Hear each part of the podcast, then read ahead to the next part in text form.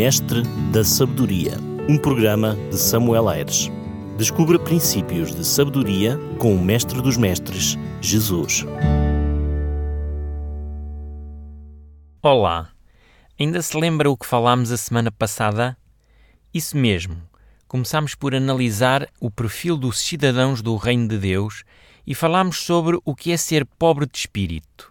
Uma característica que não tem nada a ver com a conotação que a sociedade hoje lhe dá, mas pelo contrário, ser pobre de espírito, segundo o padrão divino, significa ser humilde e reconhecer que precisa de um Salvador, pois em nós mesmos não temos como nos salvar. Falei também daqueles que choram.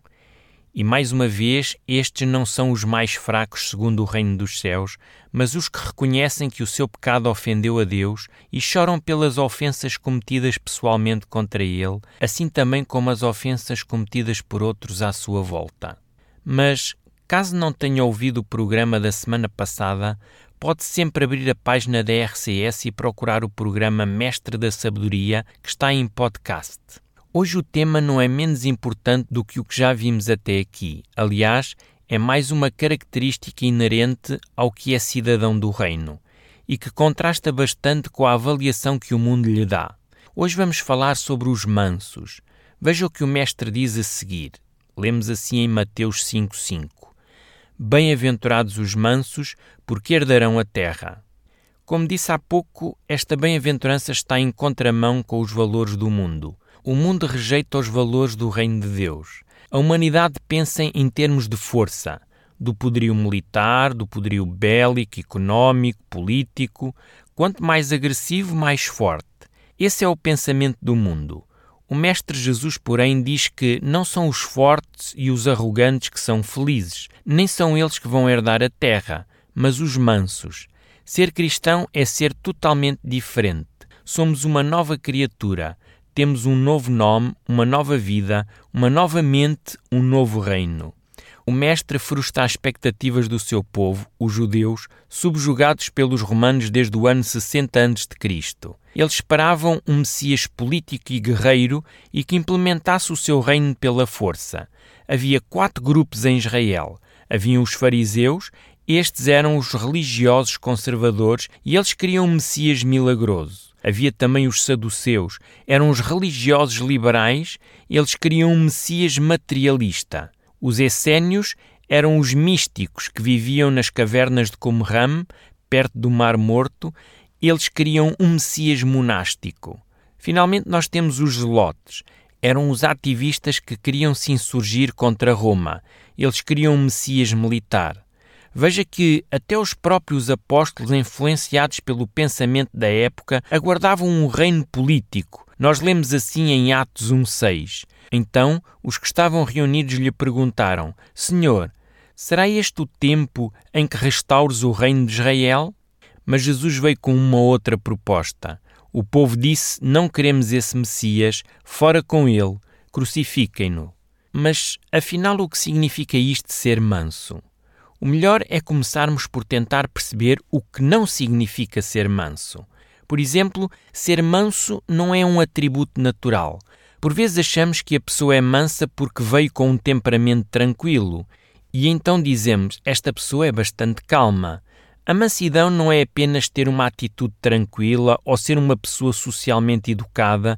Mansidão não é apenas uma atitude externa, mas uma virtude interna, uma obra da graça no coração.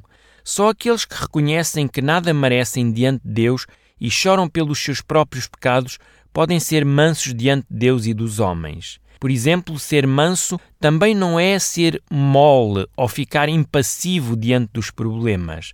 Por vezes associa-se o ser manso a ser alguém tímido, cobarde ou medroso ou fraco. No entanto, as pessoas mansas que Jesus se refere na terceira bem-aventurança são profundamente vigorosas e energéticas. Muitas tiveram coragem para se posicionar com firmeza contra o erro, enfrentando tortura física, prisões e até a própria morte.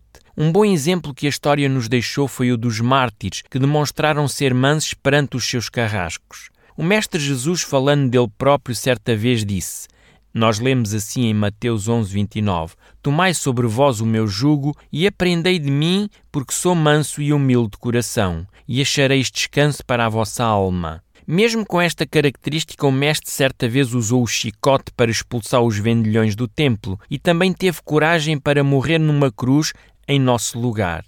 Ser manso também não significa manter a paz a qualquer preço. Por vezes existe a ideia de que ser manso é ser conivente, é aceitar tudo e não se posicionar, é ficar em cima do muro, é tentar agradar a gregos e a troianos, ser neutro, viver sem cor, sem sal, sem sabor, sem opinião própria. Mas não é isso que significa ser manso para o reino de Deus. Ser manso não é ser passivo ou indeciso. Ser manso também não é apenas controle emocional externo.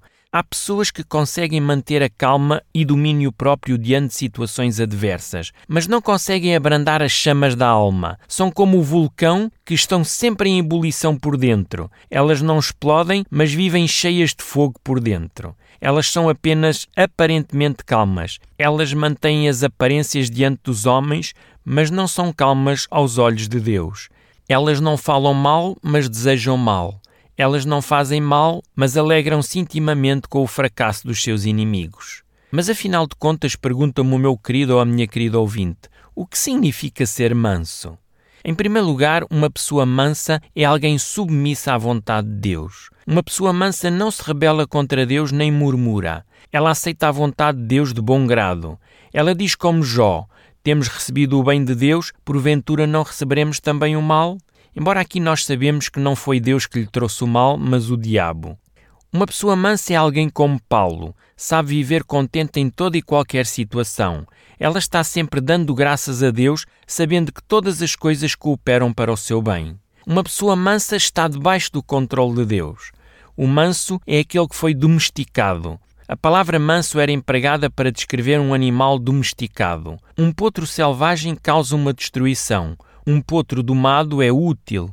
Uma brisa suave e fresca alivia. Um furacão mata. O manso morreu para si mesmo. Ele foi domesticado pelo espírito. A mansidão é um fruto do espírito. Ela está sobre a sua autoridade e sob o seu controle. Ela obedece às rédeas. O manso é aquele que tem a sua força sob controle. Ele tem domínio próprio. Nós lemos assim em Provérbios 16:32. Mais forte é o que domina o seu espírito do que aquele que conquista uma cidade. O manso é aquele que não reivindica os seus próprios direitos. Jesus, sendo Deus, não se julgou com usurpação ser igual a Deus. O manso é aquele que está disposto a sofrer o dano. Como Paulo escreveu aos Coríntios 6,7, lemos assim: E só o existir entre vós demandas já é completa derrota para vós outros, porque não sofreis antes a injustiça, porque não sofreis antes o dano. Uma pessoa mansa também suporta as injúrias. Uma pessoa mansa não é facilmente provocada. Um espírito manso não se inflama facilmente. Davi dá o seu testemunho no Salmo 38, 12 e 13, quando diz assim: Armaram ciladas contra mim os que me tramam tirar a vida. Os que me procuram fazer mal dizem coisas perniciosas e imaginam engano todo o dia.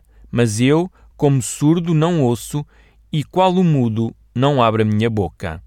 Uma pessoa mansa perdoa as injúrias. Jesus disse: E quando tiveres a orar, se tiveres alguma coisa contra alguém, perdoa, para que o vosso Pai Celestial vos perdoe as vossas ofensas. Nós encontramos isto em Marcos 11, 25. Não adianta orar sem perdoar. A tendência, infelizmente, é nos lembrarmos mais das injúrias do que das benevolências. Certa vez, uma mulher foi visitada pelo pastor no leito de morte. E o pastor perguntou: Você está pronta a perdoar o seu inimigo? E ela respondeu: Eu não vou perdoá-lo, ainda sabendo que por isso estou indo para o inferno. Jesus é o nosso modelo de homem manso, pois ele, quando ultrajado, não reivindicava o ultraje, quando maltratado, não fazia ameaças, mas entrega-se àquele que julga retamente. Nós lemos isso em 1 Pedro 2,23. Um bom exemplo é dado na cruz quando Jesus orou pedindo perdão pelos seus executores e aqueles que o maltrataram. Uma pessoa mansa é também alguém que recompensa o mal com o bem. Nós lemos assim em Mateus 5,44: Eu, porém, vos digo: amai os vossos inimigos e orai pelos que vos perseguem. A Bíblia diz que se o nosso inimigo tiver fome, devemos dar-lhe de comer. Nós lemos isso em Romanos 12, 20. O apóstolo Pedro diz: Não pagando mal por mal ou injúria por injúria, antes pelo contrário, bem dizendo, pois para isso mesmo fostes chamados, a fim de receberes a bênção por herança. Nós lemos isso em 1 de Pedro 3, 9. Davi dá o seu testemunho: Pagam-me mal pelo bem, o que é desolação para a minha alma. Quanto a mim, porém, estando eles enfermos, as minhas vestes eram pano de saco. Eu afligia a minha alma com jejum e em oração me reclinava sobre o peito. Nós lemos isso no Salmo 35, 12 e 13. Até agora tentei mostrar o que não ser manso significa. Também mostrei o que significa ser manso. Agora gostava, nesta última parte, ver algumas razões para que nos tornemos pessoas mansas de acordo com o que esta bem-aventurança nos ensina. Primeiramente, devemos procurar ser mansos porque Jesus, o nosso supremo modelo, foi manso. Tomai sobre vós o meu jugo e aprendei de mim que sou manso e humilde de coração, e achareis descanso para a vossa alma. Já reparou, por exemplo, que o Mestre não nos exorta a aprender como ele a fazermos milagres, ou a abrir os olhos dos cegos, ou a levantar os mortos do sepulcro, mas ele nos apela a aprendermos com ele a sermos mansos. Se nós não imitarmos a sua vida, não seremos salvos também pela sua morte. Uma segunda razão para nos tornarmos mansos é pelo exemplo deixado pelos servos de Deus no passado, que também foram mansos. Abrão, por exemplo, abriu mão dos seus direitos e deu a Ló a oportunidade de escolher primeiro a terra onde viria a viver. Uma pessoa mansa abre mão, não guerreia pelos seus próprios direitos. Quando a Bíblia fala de Moisés, diz que ele foi o homem mais manso da terra. Quantas injúrias ele sofreu quando o povo de Israel murmurava contra ele, mas em vez de ele se irar contra o povo, ele caía de joelhos em intercessão por eles. As águas de Mara não foram tão amargas como o espírito daquele povo, mas Moisés reage não com amargura, mas com oração. Saul perseguia loucamente Davi para o matar, mas este teve algumas vezes a vida do rei em suas mãos, mas não se vingou. Em outra ocasião, Simei amaldiçoou Davi e este não permitiu que a sua vida fosse tirada. Um homem manso não defende a sua própria causa, a sua própria reputação, deixa que seja Deus a defendê-lo. A experiência mostra que a mansidão é o caminho para derreter e conquistar o coração dos próprios inimigos. Nós lemos assim em Provérbios 15, 1. A palavra dura suscita a ira, mas a resposta branda ou mansa desvia o furor. Sem dúvida que a mansidão traz os seus resultados. Jesus diz que os mansos são felizes ou bem-aventurados. A palavra aqui é macários. Esta palavra era usada pelos gregos para descrever a felicidade dos deuses. Descreve uma felicidade plena, completa, independente das circunstâncias, baseada num relacionamento íntimo e permanente com o Deus vivo. O Mestre promete também que os mansos herdarão a terra. Embora vivamos aqui neste mundo como estrangeiros e peregrinos e que muitas vezes parece que o ímpio se apossa de tudo, a promessa é que o mundo será entregue aos mansos por direito de herança. O manso parece que nada tem, mas possui tudo. Paulo diz assim em 2 Coríntios 6,10: Entristecidos, mas sempre alegres, pobres, mas enriquecendo a muitos, nada tenho, mas possuindo tudo.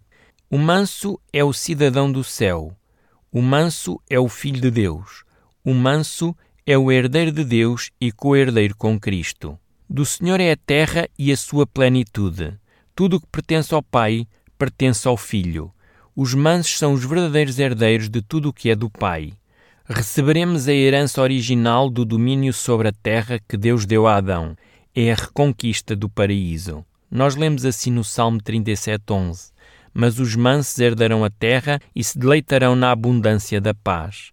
O ímpio não tem o que parece ter. Ele tem propriedades, terras, mas não pode levar nada, não herda nada. Mas o manso, mesmo desprovido agora, tem a herança, a posse eterna de tudo o que é do Pai. Querido e querido ouvinte, não deixe que as filosofias deste mundo lhe impeçam de valorizar esta bem-aventurança. Não importa se por vezes possa ser visto ou vista como alguém desprezível, fraco ou fraca, ou até mesmo totó. Veja este conselho do apóstolo Paulo que vou deixar consigo no final deste programa. Ele diz assim em Efésios 4, 17 a 20: Isto, portanto, digo e no Senhor testifico que não mais andeis como também andam os gentios, na vaidade dos seus próprios pensamentos, obscurecidos de entendimento, alheios à vida de Deus por causa da ignorância em que vivem, pela dureza do seu coração, os quais, tendo-se tornado insensíveis, se entregaram à dissolução, para com avidez cometerem toda a sorte de impureza. Mas não foi assim que aprendeste de Cristo. Realmente não foi assim que aprendemos de Cristo, pois ele disse: Aprendei de mim, que sou manso e humilde. Hoje vou ficar por aqui, prometendo que, se Deus assim o permitir, na próxima semana estarei aqui novamente para mais um Mestre da Sabedoria com mais uma bem-aventurança. Não queria, porém, acabar sem lhe dizer ainda que um proceder manso e sábio fala mais alto do que as nossas palavras. Uma semana abençoada e um grande abraço deste seu amigo pastor, Samuel Aires. Mestre da Sabedoria, um programa de Samuel Aires. Descubra princípios de sabedoria com o Mestre dos Mestres, Jesus.